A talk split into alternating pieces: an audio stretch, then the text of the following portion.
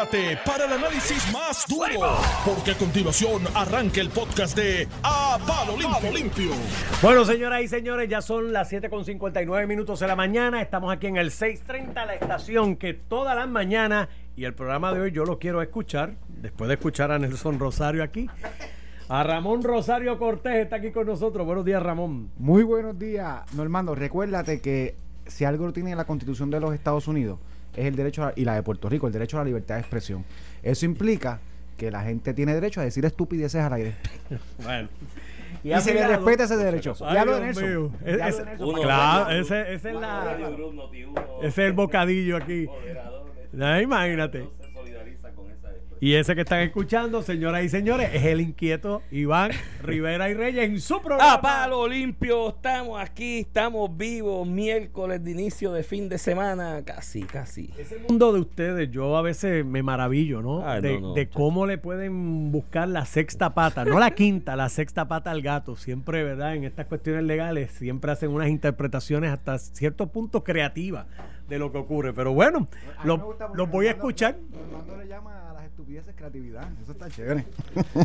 Ay, mi madre, los voy a escuchar Esas son ustedes. palabras mías, palabras no, mías. no, dale, dale, dale por ahí. Este, pero hoy va a ser un día interesante. Normando, no vi, ganaron los rezos ayer. Eh, ¿Sabes sí. que me quedé dormido? No, perdieron, perdieron. Perdieron, ¿verdad? Estaban abajo. Los Rexos. Sí. ¿Te quedaste dormido anoche? Con Ma- 20. ma- me, me quedé viendo el juego. Perdió de Los Yankees ganaron bien, ¿verdad? Me- Perdió Palo. Toronto, perdió Boston, este, Tampa no jugó y ganaron los Yankees. No, pero ganaron cómodo, ¿verdad? En algún momento. 12 a 1 nada más. ¿Tú sabes quién ganó? fue a palo limpio. No, Iván, no quiero, no quiero saber.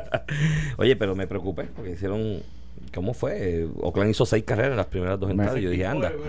Sí, pero Jordan Álvarez viene de paternidad. Tiene una razón más para patear. Y dio palos anoche, mi hermano. que- Yo me quedé, me quedé dormido los últimos minutos del juego de los, de los, de la final del NBA. Este Phoenix ganó cómodamente, tremendo juego. Los, por lo menos los primeros dos cuartos fueron tremendísimos. Después pues se despegó el juego y pues Que Milwaukee tiene unas bajas que son significativas. qué baja tiene Milwaukee. Tiene una lesión. Eh, No, bueno, no, una lesión. está ayer están completos. Ante Tocumpo puede ser que esté lastimado porque vino una Por lesión. estaba medio- Pero estaba todo, estaba todo el mundo y en el equipo del- de los Phoenix Suns estaba todo el mundo también.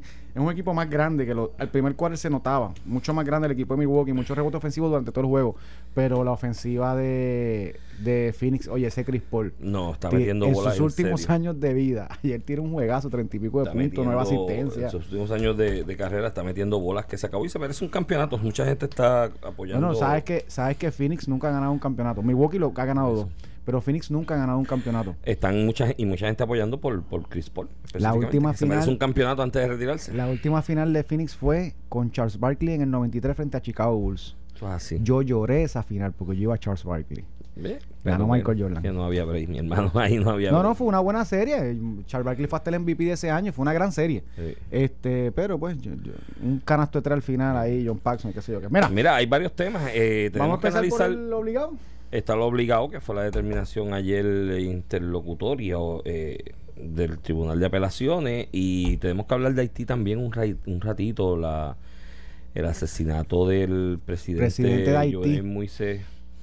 eh, eh, eh, pues, llama la atención. Y, y Haití es, es un caso bien interesante de analizar políticamente hablando, porque es el típico ejemplo de un Estado fallido eh, que de ordinario uno los ve más en África subsahariana y demás, pero aquí en el Caribe, al lado, con- porque con esto lo- es al lado. Con los mismos elementos, un país con pocos recursos naturales a nivel de, de verdad que la tierra no se puede cultivar muy bien. Bueno, la, la, Su- la pelaron. sumamente sumamente pobre este No, tiene problemas de todo, y, entonces y con unas clases altas bien pequeñas pero una oligarquía casi en muchos en muchas instancias hasta mafiosa El 1% controla el 37% de, del Producto Interno Bruto. Vamos, vamos a analizarlo, pero vamos a empezar por lo pero vamos a terminar ese porque- vamos, vamos a terminar ese y, y seguimos Sí, pues mira, no, eh, hace unas horas, y si- o sea, todavía esto está en pañales. el eh, primer ministro sacó un comunicado eh, el, el presidente Juvenel Muiz, Muiz eh, que se pronuncia, eh, fue asesinado. Su esposa está gravemente herida. eso fue eh, Hace en la tarde eh, fue en la madrugada En la madrugada, hace una- unas horas, unas cuantas horas. Eh, y eh, vuelve esto a poner sobre el tintero la inestabilidad política de un país vecino, porque esto está al lado, esto es aquí al lado, ¿me entiendes? No estamos hablando allá de Somalia ni nada por el estilo, esto, esto es al lado. Bueno, es- República Dominicana ordenó el cierre de la frontera. Sí, porque siempre ha habido unas tensiones también, entonces no se sabe raíz de esto. hasta dónde va, va- va a escalar. Y pues siendo el primer país de este lado del mundo que se independizó, ya para allá, para el 1808, una revuelta de esclavos, eh, ha corrido una suerte pues muy, muy, muy, muy desgraciada, ¿no? Alrededor de su historia. Primer gobierno democrático, democrático, democrático que tú podías de alguna manera puedes reputar fue después de los ochenta y pico largos, entre el 50 y los 86 más o menos, 86, que fue la renuncia de Duvalier. Esto estuvo regido por un régimen de padre e hijo. eh, eh, eh, eh, los Duvalier eh, por 30 años, un régimen duro. Se acusaba de violaciones de derechos humanos, de desapariciones, de asesinatos y de una eh, dirección del país a fuerza de maceta, ¿no? Y Eh, al lado estaba pasando más o menos lo mismo con Trujillo también. también. Bueno, uno de los, una de las páginas, una de las páginas fatídicas en la historia de Haití es un asesinato de haitianos en la frontera, en el río, se me va el nombre, eh, entre que es la frontera que divide Haití y República Dominicana, que se habla de entre 30 mil a 50 mil personas asesinadas, haitianos asesinados, eh, enviados directamente a asesinar por Trujillo, ¿no? Porque no quería cruzar la frontera, una frontera su- suave, ¿no? Trujillo, Que el, la gente cruza de el un lado a otro. de República Dominicana. De hecho, muchos muchos de los de pe- personas que, que- que- que hoy se reputan como dominicanos, porque nacen en República Dominicana y demás, eh, cuando tú buscas los apellidos son haitianos, ¿no? apellidos franceses, así que fueron personas que cruzaron la frontera en, algún momento. Eh, de hecho, tan reciente como hace algunos años, 6, 7, 8 años,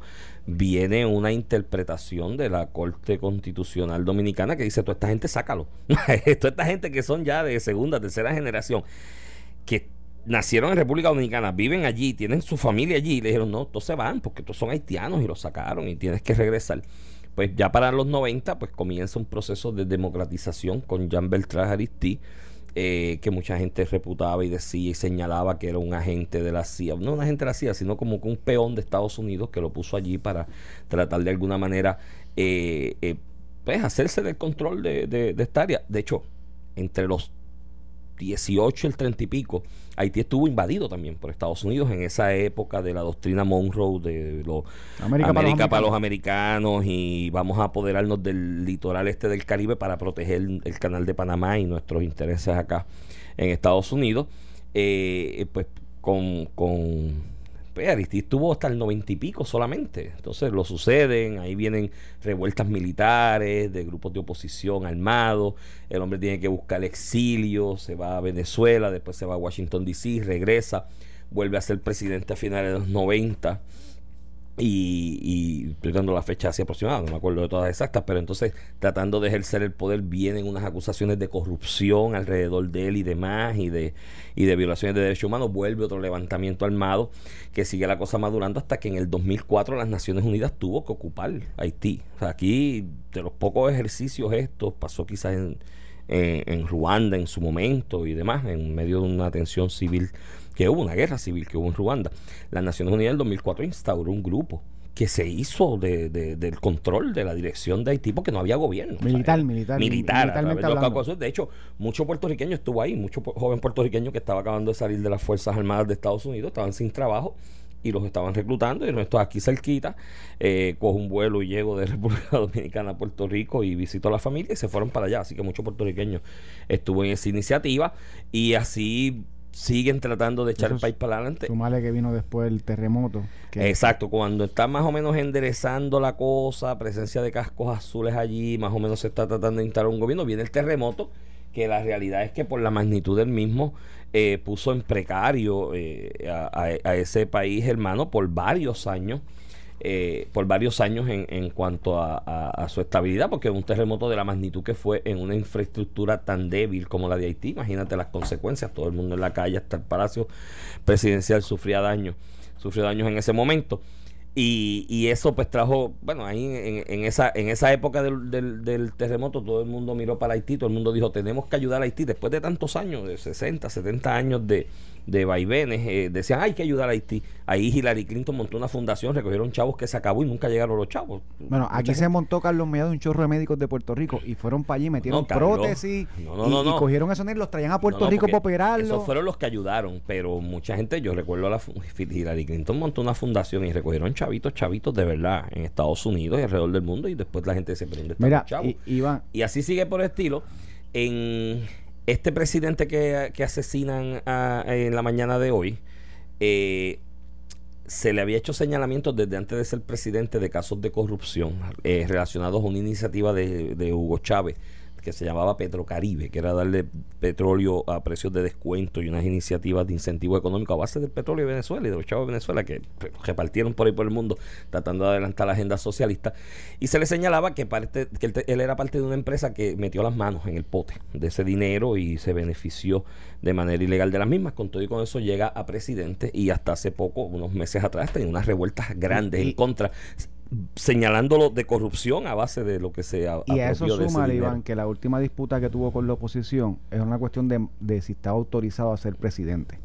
Eh, eh, hubo una Pues- disputa de si el mandato del de cinco años corría desde el día de su elección o desde que asumía el cargo. certificó. Y Mm. la oposición decía que se había que ya desde febrero él cumplió los cinco años que no puede estar en el cargo Eh, y él sostenía, ujú, pero sí, te la disputa, yo sé que tiene razón, yo, el, el derecho haitiano no lo conozco y, y a lo mejor Nelson Rosario ese sí lo conoce, Sí, ¿no? Porque el de, acá el no, el de acá no lo conoce. Y lleva el caso. Mira, pero, pero entonces este él, él, él- él entendía que su mandato es hasta el 2022 por la cuestión de cuándo juramentó o cuándo asumió el cargo como tal.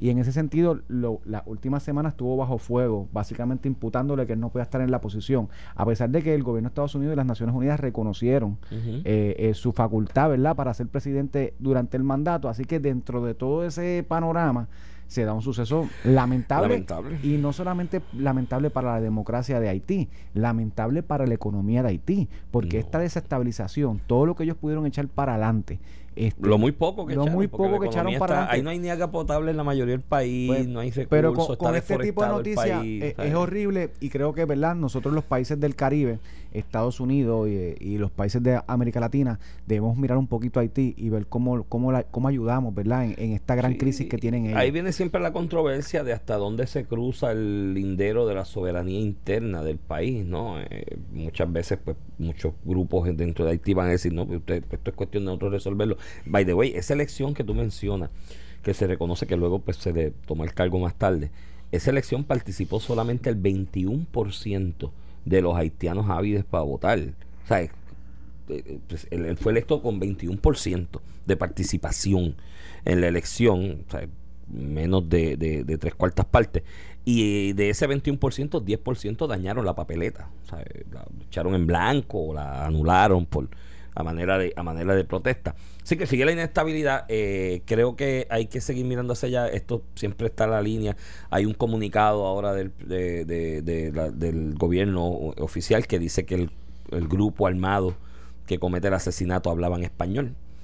Así que hay que ver entonces si eso es cierto, Si ¿no? Y se que- corrobora. a- a un, gran amigo si mío. tiene, se- si Rafa, tiene que ver con, con, con este asunto de Petrocaribe, ¿no? Porque es que No, desde, desde Sudamérica se estaba mirando para allá y decía, oye, pero los chavitos nosotros tú te los tumbaste, ¿qué O- está pasando? ¿Me otra vinculación también es la que me dice una persona que yo respeto mucho en todo lo que es política América Latina internacional, eh, Rafa Cerame, que me dice podría ser eh, incluso también este personas vinculadas al narcotráfico en América Latina, que, que verdad que estén Por entrando. que tengan algún tipo pero pues, de... y- en República Dominicana el presidente Abinader básicamente cerró la frontera. Eh, pa- pa- Bueno, no, y- no va a haber movimiento de Haití a República Dominicana, por lo menos en la frontera. y me comenta y me comenta y le doy saludos a- al amigo Rafa Sarame y esto sí es un detallón interesante Eh, dice mira dónde está Aristi Aristi está en Cuba ahora mismo en este momento así que Hay que es interesante vamos a ver cómo madura pero mira dentro de todo lección para Puerto Rico eh, a veces eh, nos creemos el ombligo del mundo y que somos la en el, en el, en el, en el planeta y pues tenemos cosas tan cercanas como, como lo que pasa en Haití que de alguna manera nos deben ayudar a reflexionar sobre lo que debe ser nuestro futuro y especialmente el tema de la corrupción, Ramón. Eh, eh, eh, Haití ha sido víctima de la corrupción por, demasiados años y parte de esa pobreza la ha generado la corrupción. La corrupción tiene unas consecuencias económicas graves. Para los pueblos que la sufren de manera marcada y nosotros tenemos que mirarnos en ese espejo que a veces aquí dejamos que las cosas sigan por ahí a lo loco y, y no miramos ese tema de la corrupción. Mira, vamos a la apelativa. Vamos al tema. Ayer el Tribunal de Apelaciones, explicar un poquito, El, primer, el Tribunal de Primera Instancia había eh, descalificado a Ricardo Rosselló antes de emitir la sentencia, también de forma interlocutoria había prohibido a la Comisión Estatal de Elecciones certificar a Ricardo Rosselló. Esa decisión baja finalmente. Eh, eh, el PNP, la, licenciada Vanessa Santo Domingo, acude al Tribunal de Apelaciones. Ese escrito lo trabajé junto con el licenciado Francisco González Magá a solicitar la apelación de esa determinación por entender que estaba errada y solicitamos de forma interlocutoria eh, que se emitiera una, una, un mandato a la comisión a que continuara. Y eso se emite cuando hay unos intereses involucrados y hay una alta probabilidad de prevalecer eh, para que interlocutoriamente lo que el apelativo resuelve no afecte ¿verdad? lo que tiene que ocurrir una vez emita su sentencia, aunque eso no obliga al apelativo a resolver igual en la misma línea, ciertamente los tribunales uno de los criterios que evalúan es que haya alta probabilidad de prevalecer. Así que durante el día de ayer en horas de la tarde se emitió esa resolución. El presidente de la comisión ha dicho que va a estar trabajando en la certificación de Ricardo Rosselló. Y con esto pues se ha levantado una, una lluvia. He visto en los periódicos y, en, otros medios que el, comisionado electoral del Partido Dignidad, este Nelson Rosario, afirma que el Partido No Progresista no tiene standing para apelar la determinación del, del Tribunal de Primera Instancia y me parece por, por, ¿verdad? por no por no calificarlo, déjame cuidar mis palabras, pues hay unas que no se pueden decir en Noti1, ¿verdad? Pero venga, él, no, trajo como parte a la, comisión. Por no calificarlo, ahí voy, por no calificarlo como temerario, frívolo, eh, lo voy a calificar, ¿verdad? Como no, no entiende las doctrinas de standing en este sentido, ¿verdad? No, no conoce esta parte del derecho, tal vez esa clase no fue o no la cogió, hay unas clases que no son obligatorias, pero si él mismo fue el que incluyó el Partido No Progresista como parte en el pleito, cualquiera de las partes pueden solicitar una apelación y si el Partido Nuevo Progresista no tiene legitimación activa para defender una elección, mucho menos el Partido Dignidad en una elección de la estadidad, mucho menos el Partido Dignidad tiene, va a tener standing para impugnarla. O sea, que si el planteamiento en esos Rosario es es como él dice, que los partidos no tienen standing para eh, eh, ayudar a un candidato o defender una elección particular, pues él tampoco tendrá standing para presentar una demanda impugnando una elección y, menos una elección que no propulsa algo de su interés, de interés del partido. Y a lo que voy, y yo he escuchado, eh, eh, es hasta ver, yo no sé qué le pasó a Nelson Rosario con Ricardo Rosselló, si ahí hubo algo, una historia oculta, yo no sé, pero debería buscarse un oficio. Eh, las acciones de él afectan al partido del Proyecto Dignidad. Proyecto Dignidad es un partido conservador que se nutre de miembros incluso, se ha nutrido de miembros incluso del Partido No Progresista, de la ala conservadora del Partido No Progresista, y se ha dedicado, en vez de organizar su partido para una elección, en vez de estar buscando cómo hace más propuestas para su partido y atiende a su elección, se ha dedicado en cuerpo y alma a, a, una guerra virulenta contra Ricardo Rosello, afectando a su partido. Fíjate que ni la ni, los demás líderes del partido eh, Victoria Ciudadana, como son Rodríguez Bebe, su presidente César Vázquez, eh, la, representante elegida también por el proyecto de unidad, no han tocado este tema. Entonces tienen en una cruzada a Nelson Rosario que lo que quiere son cinco minutos de fama. Él, literalmente nadie le hacía caso. Se ha, ha, corrido dos veces en elecciones, Iván, dos veces Nelson Rosario. Ha cogido dos sendas pelas. El último proyecto es que ha sido comisionado electoral de todos los partidos. Cada vez que es un partido chiquito, se mete a ver cómo, cómo se mete en el guiso. Fue comisionado electoral del PPR, sabemos lo que pasó con el PPR, que corrió como legislador y se cogió una soberana pena. Llegó último de los últimos. O sea, había unos últimos, llegó último de eso corrió nuevamente como alcalde de San Juan para estas elecciones y llegó último nuevamente. Entonces, de momento consigue este guiso en la Comisión Estatal de Elecciones porque cobra un salario como un contrato. Como juez, con un contrato. quería cobrar el retroactivo. Y quería cobrar retroactivo porque es que, que, que, que hay que no te das cuenta que son que le gusta el guiso. Cobra un eh. salario y lo quería cobrar retroactivo también. Bueno, le dijeron que no y tú sabes, le desestimaron hasta el pleito. Pero hasta eso van a los tribunales. Eh, los recursos de la Comisión Estatal de Elecciones los utilizan. Su tiempo, su contrato, sus horas, para intereses incluso personales. Y entonces ahora de momento le molesta que el PNP defienda lo que el pueblo escogió democráticamente en un evento que ni él participó ni el proyecto de dignidad. Él no vota, él no es estadista. Entonces quiere meter la cuchara entonces, pues le gusta esto de que los medios lo llaman porque está atacando a Ricardo Rosselló y radicó un play. Entonces, sus cinco minutos de fama, este, me parece que lo está utilizando para su interés personal, como cuando pide salarios retroactivos, y en contra incluso de su propio partido. El proyecto de dignidad, que en el caso de César Vázquez, Joan Rodríguez Bebe, todos esos líderes deben replantearse si la utilización o la falta de oficio en Nelson Rosario ayuda a la institución o no.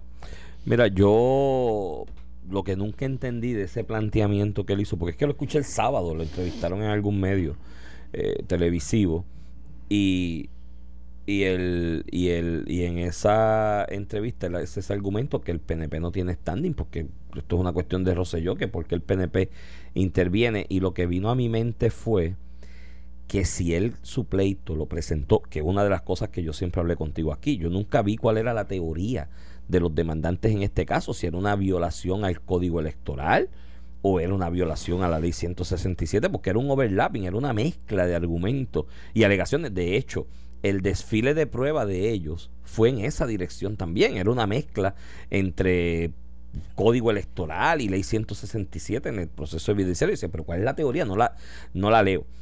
Entonces el problema es que si él lo radica bajo el código electoral, tiene que emplazar a los comisionados. ¿Quién trajo a la comisión? O sea, la comisionada, y, tú me lo aclaras que la representaste legalmente ahora en esta etapa.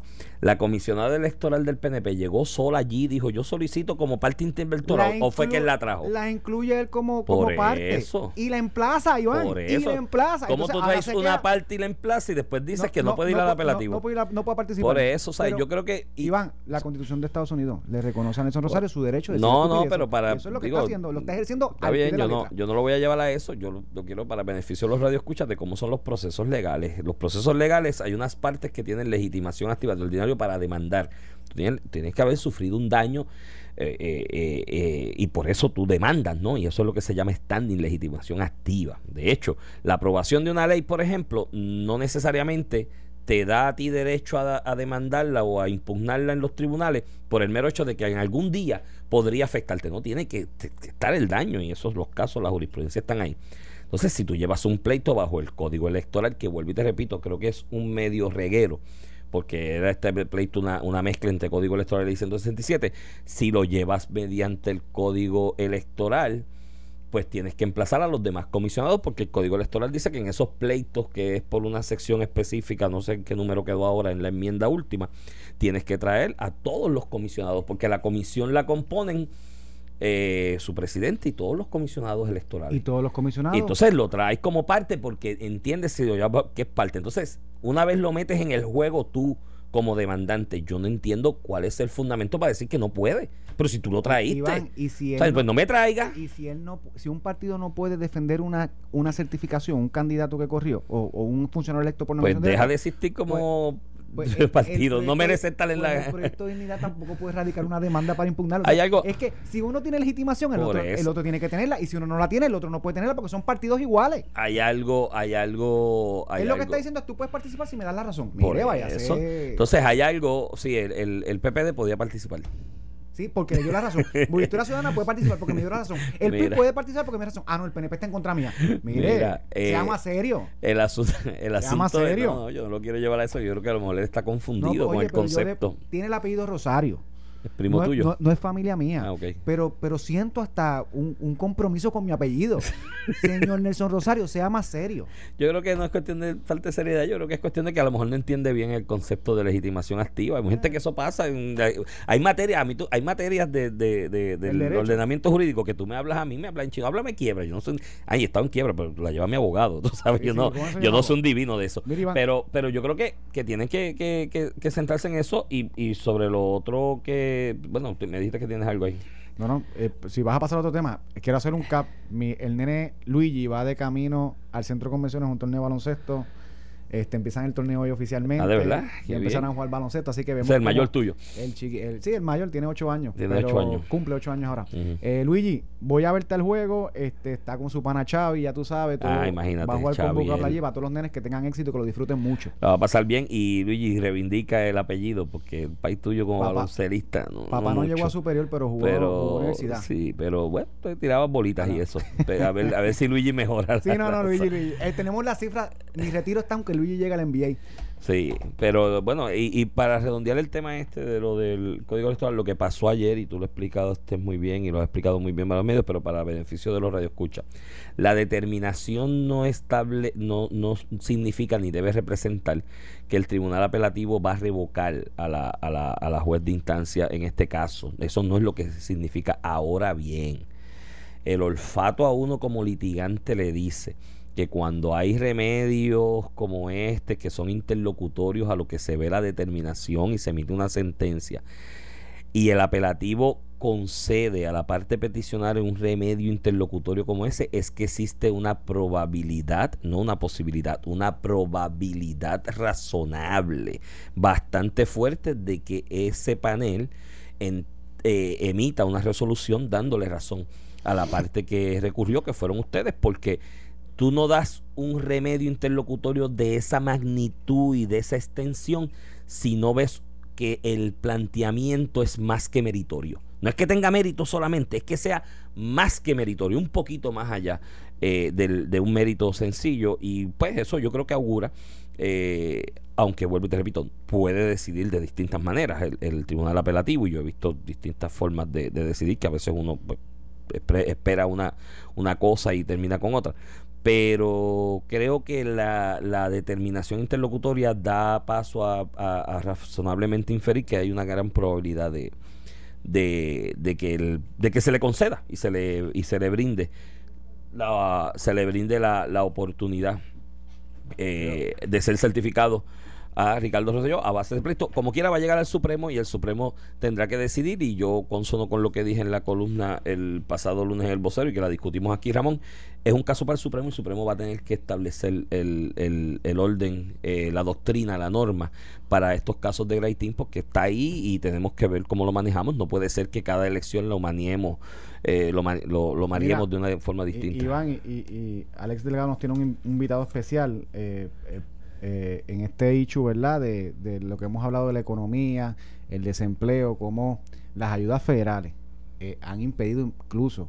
que muchos patronos tengan suficientemente empleo para seguir aportando a la economía.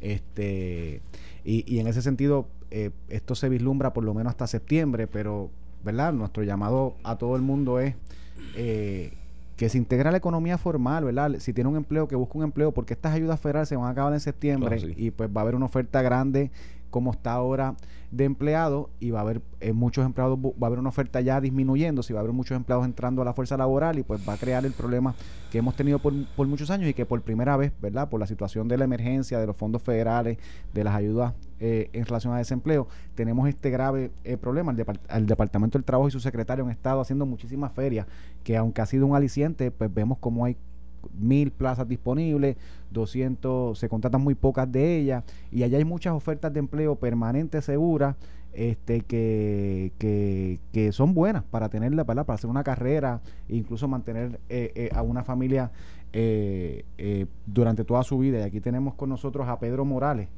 este, la siguiente entrevista es una auspiciada. Pedro Pedrito Buen día, ¿cómo estamos? Pedro Morales, el CEO, el CE, el CIE, el CEO, de todo. de Genesis Security, de, de, Genesis, todo lo que, que, la gente piensa seguridad, ¿verdad? Pero tiene muchísimas otras eh, herramientas hoy. Una compañía netamente puertorriqueña de Yabucoa, Puerto Rico. De este, Yabucoa, un, un abrazo, eh, gracias por recibirnos en su programa, Ramón y, e Iván. Saludos. Saludos, Pedrito. Encantado de hablar contigo y saludarte. Mira, Pedro, este, eh, en esta en esta parte de la economía, ¿verdad? ¿Cómo están los empleos, eh, eh, ¿verdad? Ofertas de empleo en, en eh, subiendo, ¿verdad? Y tratando de integrar. Este, me dicen que, que Génesis también se ha integrado ese esfuerzo y tiene muchísimas ofertas de empleos para que la gente llame y pueda aplicar un empleo. Cuéntame algo de eso. Pues mira, sí, este, darte un poco de trasfondo, ya Genesis ha reclutado desde enero hasta el presente 1060 empleados. Eh, actualmente tengo o tenemos 200 plazas disponibles. Eh, como bien sabes tú y el país, pues tenemos diferentes ofertas laborales, entre ellas guardias de seguridad, eh, representantes de ventas, consultores de placas solares, instaladores, tanto de sistemas solares como de tecnología, cámaras de seguridad y entonces mi mi petición o mi llamado al pueblo es que nos llame, que, que se integre esta fuerza laboral, que aproveche esa gran oportunidad y estamos, hay que trabajar. Esa es la... Yo creo que eso se debe acuñar, levántate y vamos a trabajar y con mucho gusto los esperamos en la compañía. Mira, Pedro, y el grupo Genesis, en su familia, más o menos, ¿cuánta gente son ya? Son sobre 3.000 empleados. Wow. Pues, eso debe ser uno de los primeros patronos de Puerto así, Rico. ciertamente. Y, y en ese sentido, a, a lo que voy con esta pregunta, ¿verdad? Que, que, que es bueno, ¿verdad? Que, que es una compañía sólida con muchísimos empleados, eh, muchísimas plazas, ¿verdad? Eh, disponibles en distintas áreas.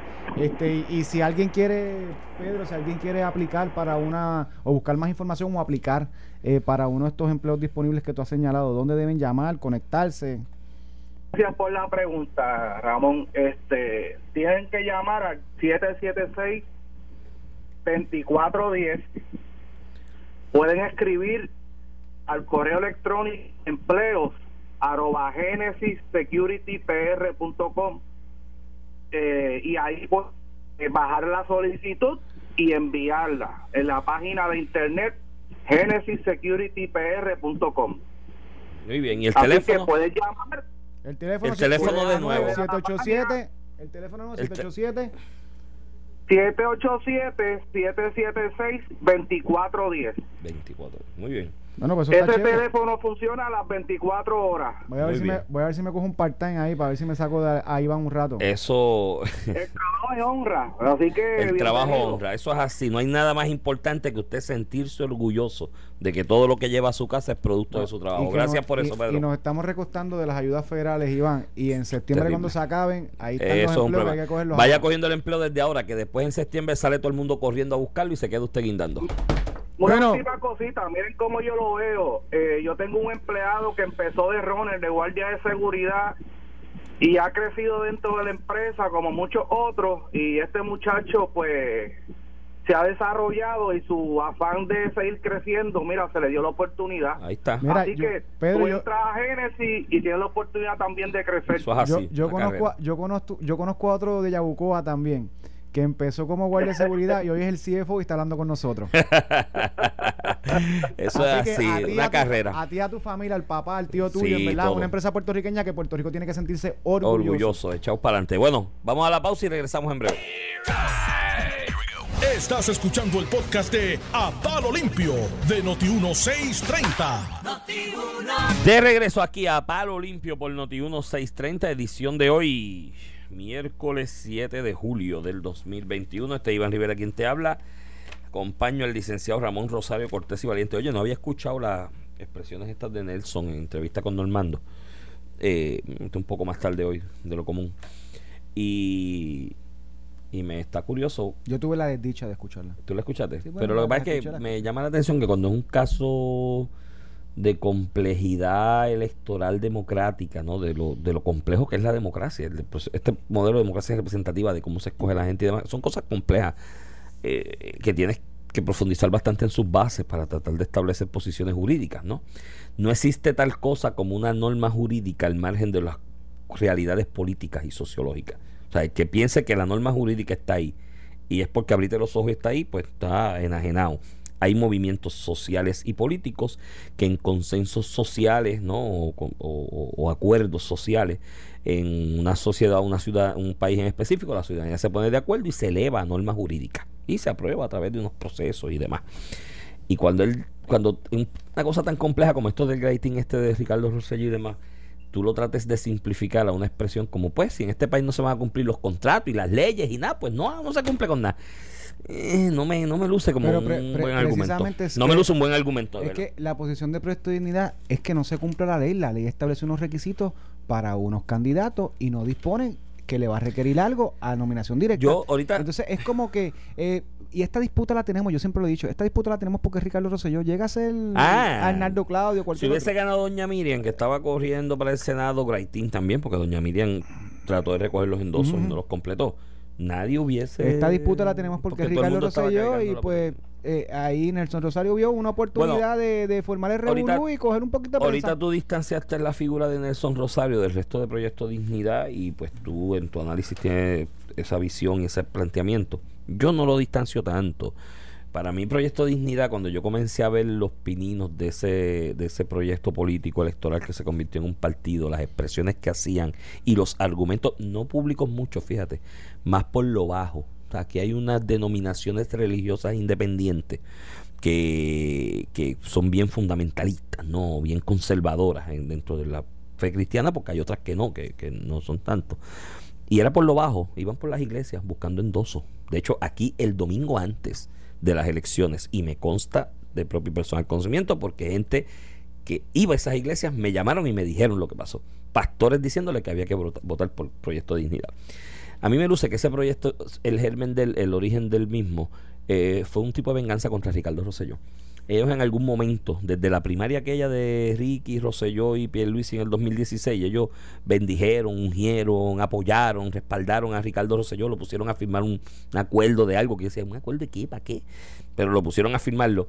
Y luego, en la ejecución como gobernador, Ricardo Rosselló comenzó o la administración de Ricardo Rosselló, las partes, otra gente, empezaron a reconocer unos derechos humanos que no tan solo es que ustedes los reconocieran, es que la Corte Suprema de allá, de Estados Unidos, la que manda aquí, los estaba reconociendo. Y al comenzar a reconocerlos, ese grupo como que se sintió defraudado y decía, ay, me traicionó después que lo, bendecimos. Y yo creo que ese proyecto surgió en gran medida como un tipo de venganza a Ricardo pero fíjate que en este tema particular de, de, la calificación, por ejemplo, tú has visto el gobierno. Ah, bueno, que los demás no hablan. No hablan. comisionado. Acuérdate que él es el comisionado. Sí, pero mírate los demás. Pero ven acá, el comisionado electoral puede hacerlo al margen del partido y de la dirección del partido. Seguro que no. Pero se está pero está cogiendo un discurso vocal que los otros han reconocido que le que no lo, no lo participan porque han reconocido o deben haber reconocido que no, no les ayuda en su causa o no es la misión del, del partido como tal. Iván, mira, pero que el, partido lo desautorice. el presidente del Partido Nuevo Progresista habló públicamente del caso y dijo pues que mandó a sus abogados a defender lo que era la democracia. Este el Partido Popular pues no, eso de presidente pues no se ve tan no hay no se ve, Tatito, ahí está no, no, se ve tan claro. ¿Qué dijo Tatito? Ah, eh, pues, me metí en una no no sabía dónde iba a llegar.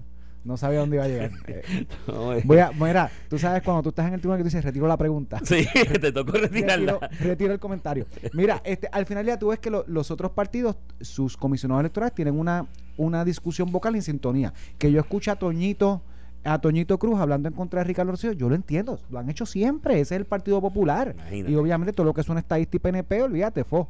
Este, yo lo entiendo desde el discurso político. En el caso del Proyecto Dignidad, te lo digo, Iván, con toda la sinceridad, ha sido el. Déjame usar para no, no, no ofender, ¿verdad?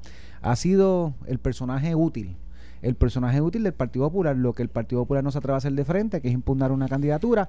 Han utilizado a Nelson Rosario para hacerlo y en cierta parte ha cogido la batuta a lo que hace usualmente el Partido Popular. Y mi exhortación al que sea estadista es, miren estas cosas. Y para una próxima elección usted va a votar por, el, por, por, por candidatos de los que eh, están junto a Nelson Rosario en este proyecto, eh, piense lo que terminan haciendo con el, con, con, con, con el tiempo, discriminar y perseguir a los estadistas. No participaron en el proceso pidiendo la estadidad que es lo que quiere el 53% de la, de la población en Puerto Rico. No, lo, no participaron y ahora intentan invalidar ese mandato de los estadistas. Eso es lo que hace el proyecto de dignidad con la franquicia que se le dio en la Comisión Estatal de Elecciones. Y eso que lo tengan presente. Si usted no es estadista, está en contra de Ricardo Rosselló, no quiere que el estadía eche para adelante, usted vote por el proyecto de dignidad, eso no hay problema. Pero si usted lo es, piense estas cosas que están pasando. Pero también ustedes los estadistas, si quieren evitar que la gente se le siga yendo para partidos como Proyecto Dignidad, pues tienen que hacer un... Hay que atender sectores. Hay que atender sectores el Partido Popular también, mira, yo... hay que atender sectores. Esta cuestión del Partido Popular yo la vengo diciendo desde el 2001. Mira, hay unos sectores que tienes que atender, unos issues, unos temas. Los han desatendido.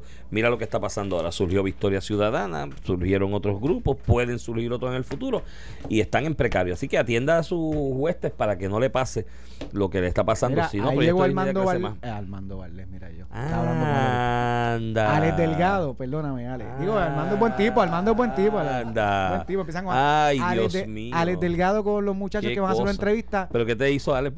no, no, sí son buena gente los dos. Mira, vamos a la pausa que Alex tiene invitados y nos escuchamos mañana nosotros. Noti 1630 es la emisora de noticias de mayor alcance en redes sociales y con el mejor equipo de noticias en redacción digital. para nosotros, tú eres la parte más importante de la noticia. Por eso entra ahora a notiuno.com y participa de nuestro sondeo diario. Política, deportes, temas sociales y todo lo que ocurre en Puerto Rico y el mundo. Somos Noti 1630, donde tu opinión también es noticia. Donde rompe la noticia, noti El siguiente segmento es uno auspiciado. Buenos días Puerto Rico, soy Alex Delgado y esto es Tu Dinero Seguro. Ya estoy aquí con los muchachos precisamente de Tu Dinero Seguro. Ángelo Díaz, a quien le doy los buenos días, Ángelo. Buenos días, Alex. Buenos días a los Radio Escucha. Buenos días a Pedro, que está aquí en las cámaras sustituyendo a Rayleigh. Rayleigh está con la monga. Hoy Alex. es mo- ah, de verdad. Sí, bueno, pues que se recupere que se pronto, recupere, Rey. Le Rayleigh. enviamos un abrazo. Eh, Pedro Astacio, mira, es multifacético, ¿ves? Buenos Sí, días. todo a la vez. Hay días, que hacer de todo hoy día. Buenos días, Puerto Rico. Bienvenido, Pedro. Bienvenido, Ángelo. Bueno, eh, quería hablar un poquito de ustedes porque se está hablando de que las ayudas federales han creado un problema de inflación.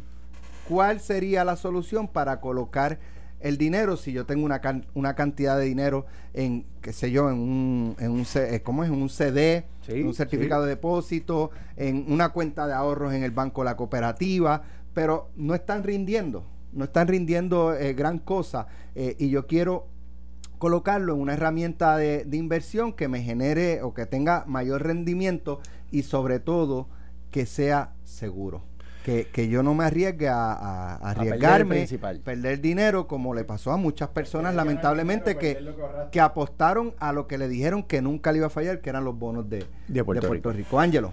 Mira, Alex, eh, uno de los grandes retos que hay hacia futuro definitivamente es dónde colocamos nuestro dinero que valga la pena desde el punto de vista de dos factores. Número uno, rendimiento y número dos, garantía. Sabemos que el gobierno de Estados Unidos con esta pandemia ha impreso mm, billones de dólares y se estima, y los analistas están muy asustados en que esto cree una inflación.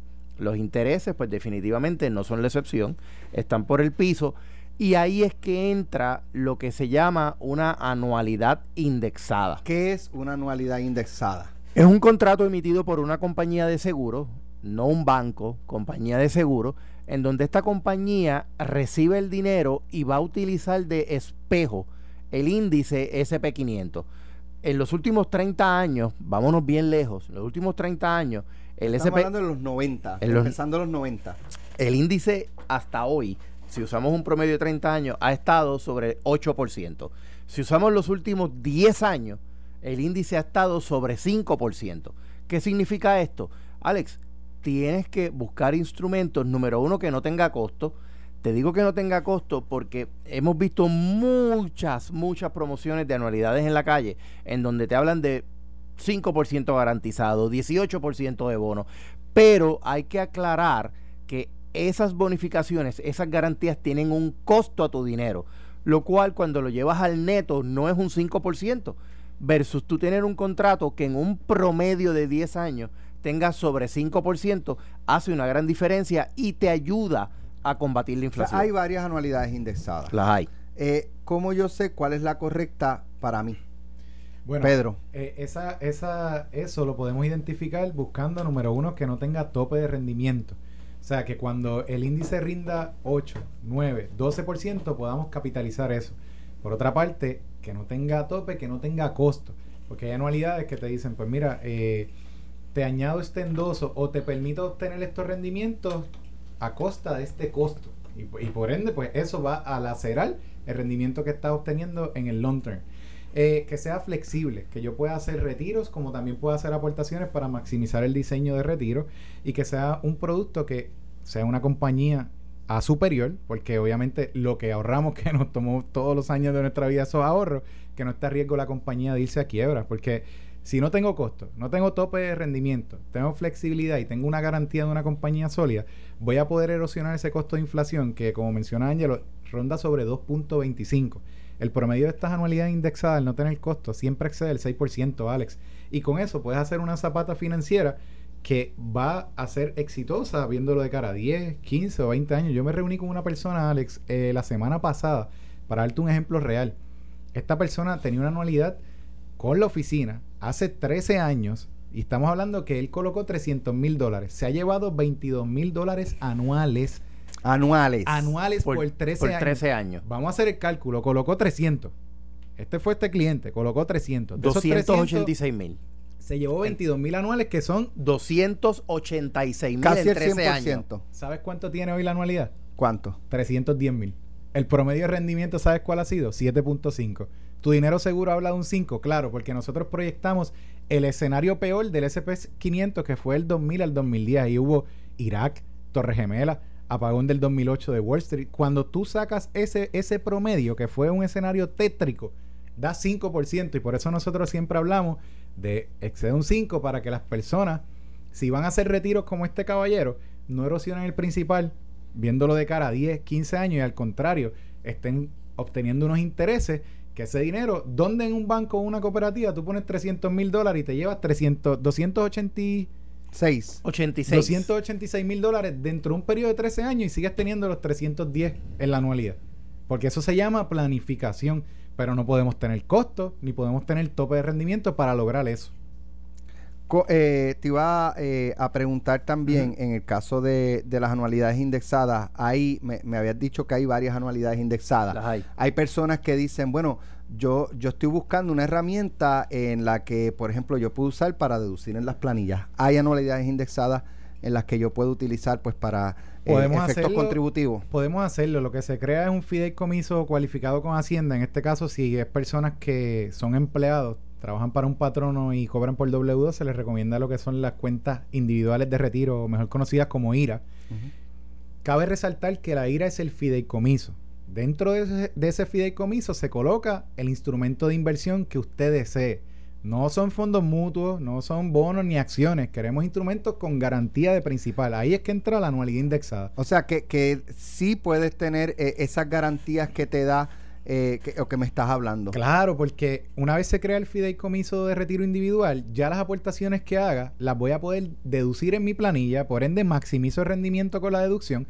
Y en el caso de dueños de negocio o corporaciones, se les recomienda a veces un profit sharing o un planquillo, porque en este en particular pueden aportar una cantidad mayor, entiendo que es hasta 57 mil dólares ahora mismo, y esa cantidad que aportan, además de poderla deducir, o sea que ya tiene el rendimiento contributivo, lo colocas dentro de una anualidad con un promedio como el que acabamos de, acabamos de mencionar de 7, 8%, y el rendimiento es agresivo, pero sin riesgo, porque el problema, Alex, como menciona Ángelo, si invierto a 30 años en el SP500, ok, el promedio ha sido un 8, pero tengo los costos de manejo de- de- de la inversión y tengo el riesgo de que cuando yo necesite el dinero, vamos a poner un ejemplo, una persona que se iba a retirar en marzo del año pasado, ahí cumplía 65 Ujú. y el SP500 cayó 60%. Tú tenías 300 mil dólares, se convirtieron en que en 120, por darte un ejemplo, ya no te puedes retirar, tienes que sentarte a esperar que tu dinero regrese. Pero eso es una estaba. herramienta distinta a lo que me estás hablando, a Exacto. una anualidad Esos indexada. son Sí, eso comparando. sin Pedro te está comparando eh, Cuentas de corretaje. cuentas de corretaje o instrumentos que no te garanticen el principal versus anualidades indexadas que únicamente tú vas a participar de las ganancias del índice. Ahí es que nosotros siempre decimos, tú no sabes lo que va a pasar a futuro. Alex, nadie lo sabe. Lo único que sabemos es que vamos, como decía Mira. mi abuelo, vamos para viejo. Ayer, eh, esto Ajá. fue, mira, es más, te voy a enseñar. Ajá. Yesterday, ayer, me escribió un, un amigo, este, un médico de, del área sur de Ponce. Un abrazo a Miguel. Saludos, me escribe, Miguel. me escribe ayer precisamente y me dice, me preocupa mucho que uno pueda perder los ahorros de una vida por un wipeout de las cuentas de un banco o casa de inversiones. Eso es así. O sea, que, que con una anualidad, de hecho, yo le dije, le, le comenté lo de lo de las anualidades indexadas que ustedes han hablado aquí, que están hablando en estos momentos, eh, y, y entonces esa, esa es la diferencia. Aquí hay una garantía de que tu dinero va a estar seguro.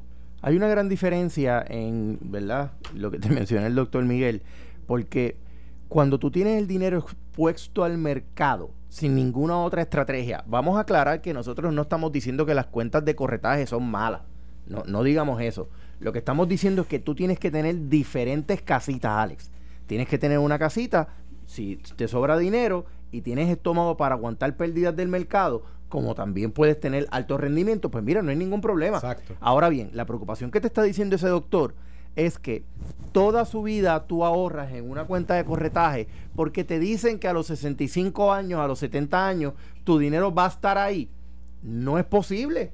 Tienes que tener garantías alternas. Por eso es que siempre decimos, ten una casita, una cuenta de corretaje, es un dinero que puedas perder. Ten en otra casita real estate. ¿Por qué?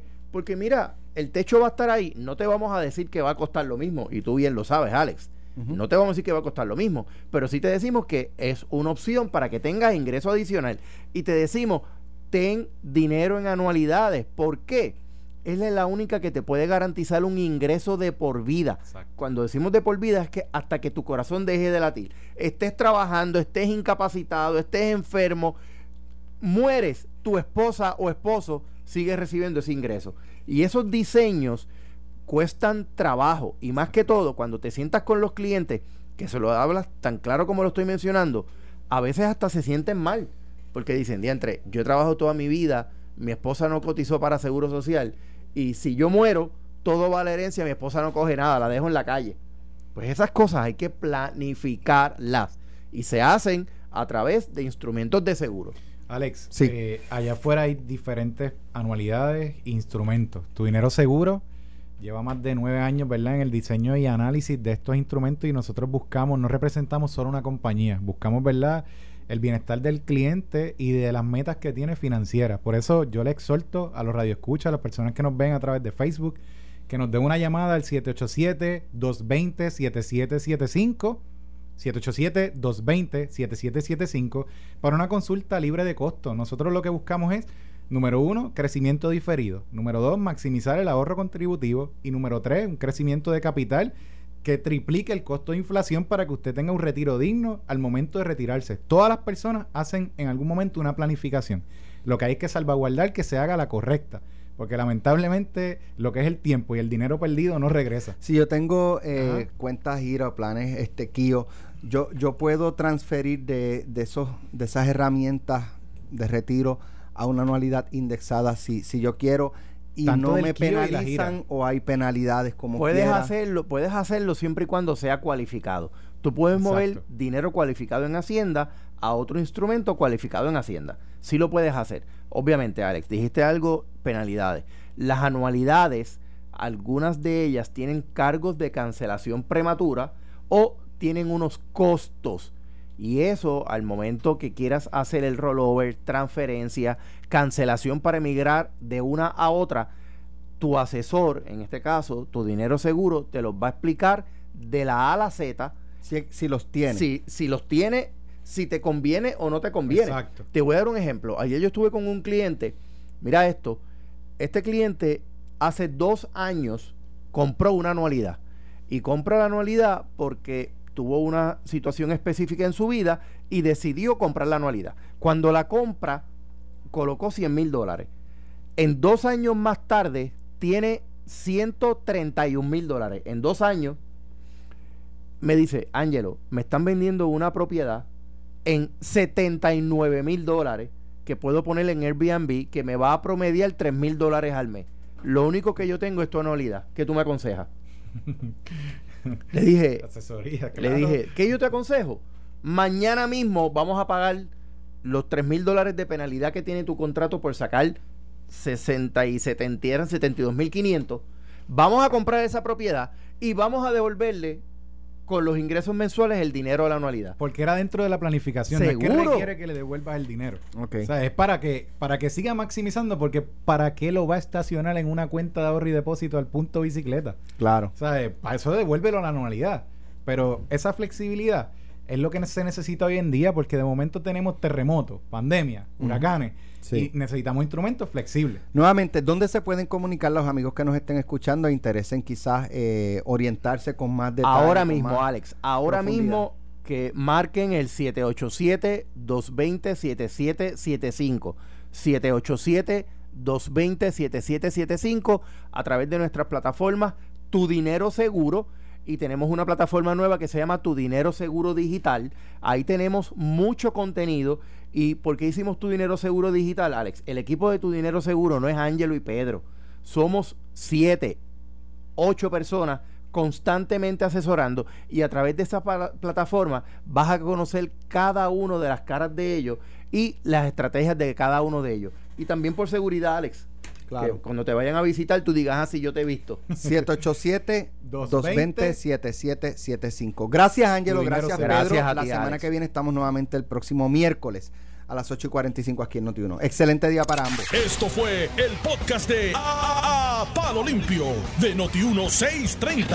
Dale play a tu podcast favorito a través de Apple Podcasts, Spotify, Google Podcasts, Stitcher y notiuno.com.